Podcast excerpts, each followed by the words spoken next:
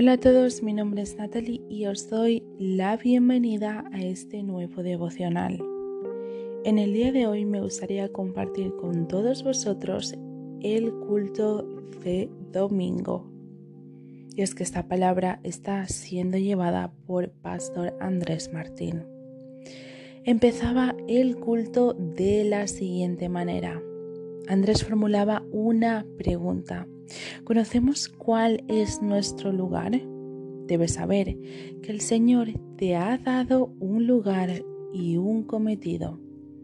Dios no se ha equivocado, pero pueden surgir algunas preguntas como ¿estoy a la altura? ¿Doy la talla? ¿Estamos enfocados o desenfocados? ¿Está en línea mi vida y lo que hago con Dios? ¿Miro hacia donde mira Dios o dónde está mi enfoque? Hablemos de Pablo. Pablo sabía quién era, a quién servía y a lo que él había sido llamado. Y aunque muchos lo pusieron en duda en su momento, nada eclipsó a lo que él debía atender, es decir, a su llamado. Dios te salva para algo. Y es que esta salvación no es un fin, sino que es un medio. Hablemos de Jesús. Jesús, con 12 años, ya sabía lo que el Padre le había encomendado y para qué había sido enviado a la tierra. A pesar de que en la costumbre judía el niño pasaba a ser una persona responsable y cumplidor de mandamientos con la edad de 13 años, el corazón de Jesús estaba dispuesto y antes de que le dijese el Padre qué hacer, él ya lo había hecho. Así que en el día de hoy debemos ser obedientes y andar en la palabra, pues la palabra debe formar parte de nuestra nueva naturaleza y de nuestra entidad. Y es que solo lo podrás conseguir cuando tú hayas recibido a Jesús como tu único Señor y Salvador. Gracias por haber escuchado este audio y la segunda parte la podrás encontrar en el siguiente podcast. Muchas bendiciones.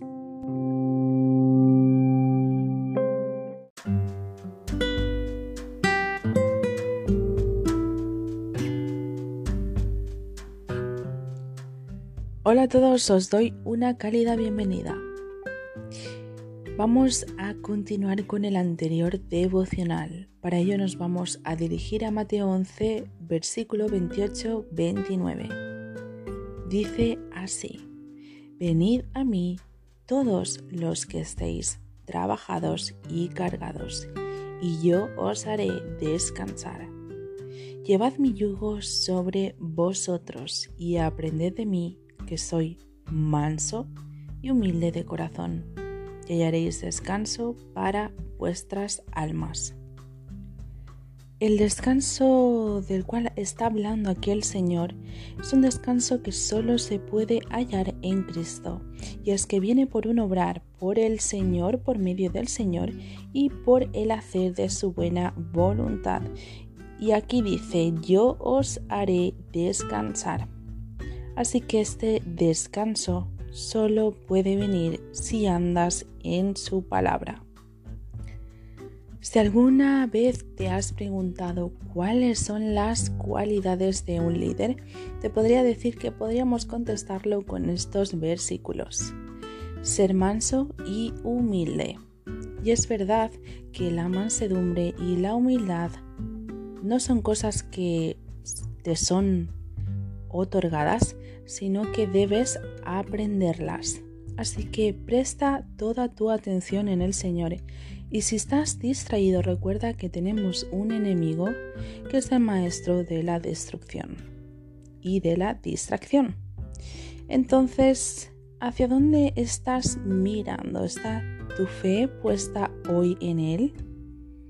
Recuerda que si pones tu mirada en el hombre, puedes ser defraudado pero no bastará si la pones en el Señor. aprendamos del Señor Jesús que es manso y humilde de corazón. Si alguna vez te has preguntado qué significa esta cualidad, ser manso, esto significa ser una persona tranquila, con paz y confianza. En Isaías 26, 3, tenemos paz porque confiamos. Así que este creer y este confiar produce una paz indescriptible en tu corazón. Jesús tenía ese poder de ser manso y ese poder tan digno, un poder que estaba bajo el control de Dios. Él confía y confiaba en la justicia del Señor, así que también nosotros confiemos en la justicia divina del Señor. Ten paz si estás angustiado y debes ser o al menos aprender a, ser una persona tranquila.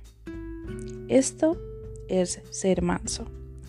Dice el Señor que si tú puedes ser manso y humilde de corazón, ser una persona real, puedes hallar en Él ese descanso para nuestras almas, es decir, para un descanso en tu mente, en tus emociones y en tu voluntad. Recuerda que lo que sentimos es básicamente lo que pensamos. Pero busca de la palabra y pon todo tu desorden en el orden del Señor. Ordena tu mente y Dios se pondrá manos a la obra. Pero debes salir de ti, poner ese orden en tu mente. ¿Sabes lo que Dios quiere para ti? Lee Miqueas 6:8. Pero aquí te voy a dejar un breve avance. Tres puntos.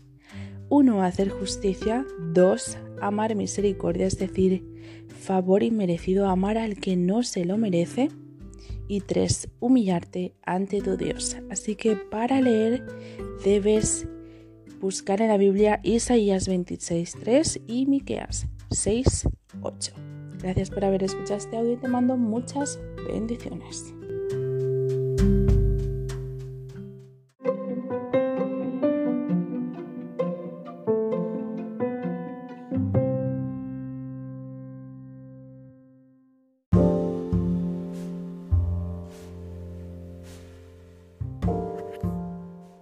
Hola a todos, os doy una cálida bienvenida. En el día de hoy vamos a hablar sobre la fe. En el día de hoy somos hijos justificados por la fe y por la fe tenemos paz para con Dios por medio de nuestro Señor Jesucristo. Es por la fe que tenemos la entrada a la gracia. En ella estamos firmes y hallaremos gloria en la esperanza de Dios. Gloriémonos en la tribulación, en la angustia, en el problema, sabiendo que hallarás en la tribulación la paciencia. Y dice Romanos 5:5 que la esperanza no avergüenza, porque el amor de Dios ha sido derramado en tu corazón. Todo esto por medio del Espíritu Santo que nos fue dado y que te fue dado. Cuán grande es Cristo, que murió por los malos, por los impíos, cuando todos éramos débiles cuando todos éramos pecadores. Él mostró y muestra su incansable amor y nos da mucho más de lo que hoy pudiésemos desear. Por su sangre te justifica, por él serás salvo de la ira aunque siendo enemigos, nos reconcilia por el Padre por medio de su muerte. Él te da mucho más eres reconciliado y salvo serás por su vida. Gloria en lo alto que por medio del Señor Jesucristo hemos recibido el ministerio de la reconciliación. Gracias por haber escuchado este audio y te mando muchas bendiciones.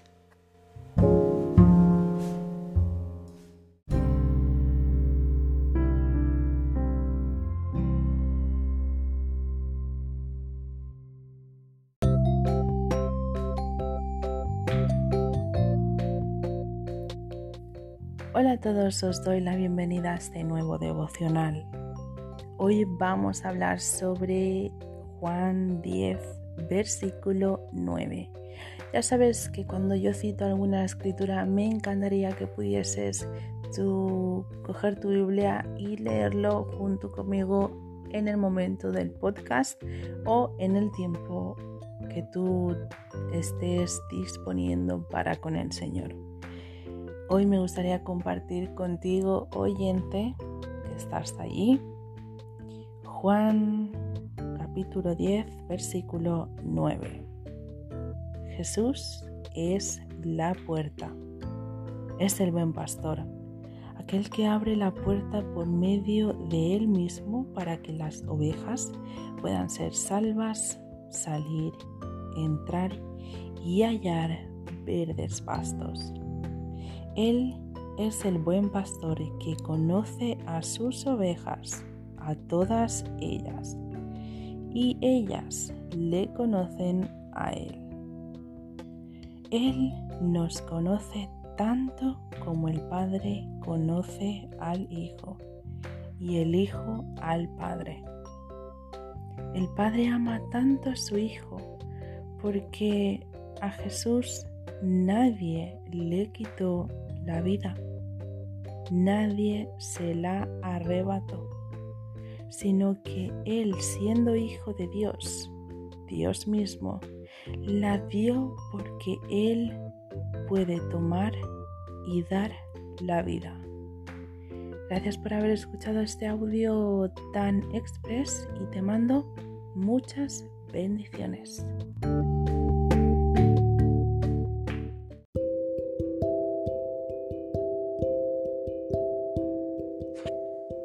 Hola a todos, os doy una cálida bienvenida.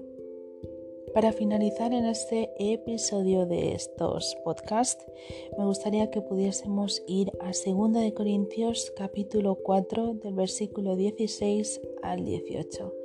A decir verdad, también me gustaría que tú, cuando tengas el tiempo con el Señor, cuando tú lo dispongas, puedas hacer la lectura desde el versículo 7 hasta el 18. Mi mensaje para ti es que en la adversidad Dios se manifiesta. Créelo. Cuando creías que todo estaba perdido y no había salida, Dios estaba allí junto contigo.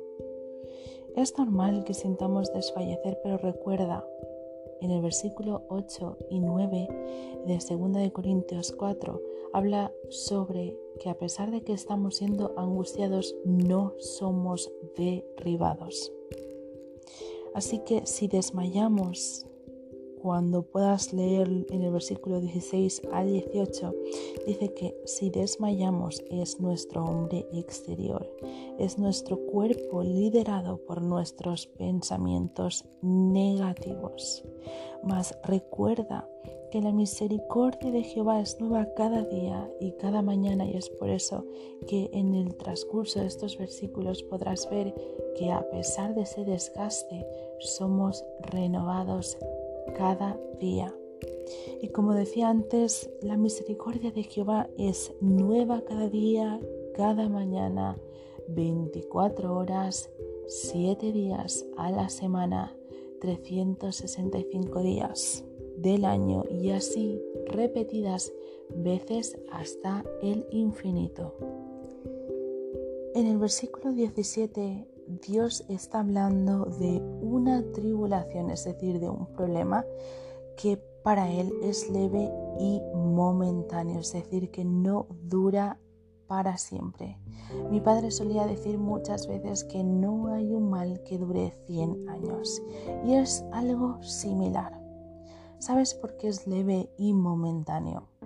¿Lo sabes? Pues porque la mano de Dios es la que está obrando en esa adversidad. Para ello te voy a dejar una cita bíblica aquí en Romanos 5, el versículo 3 y 4.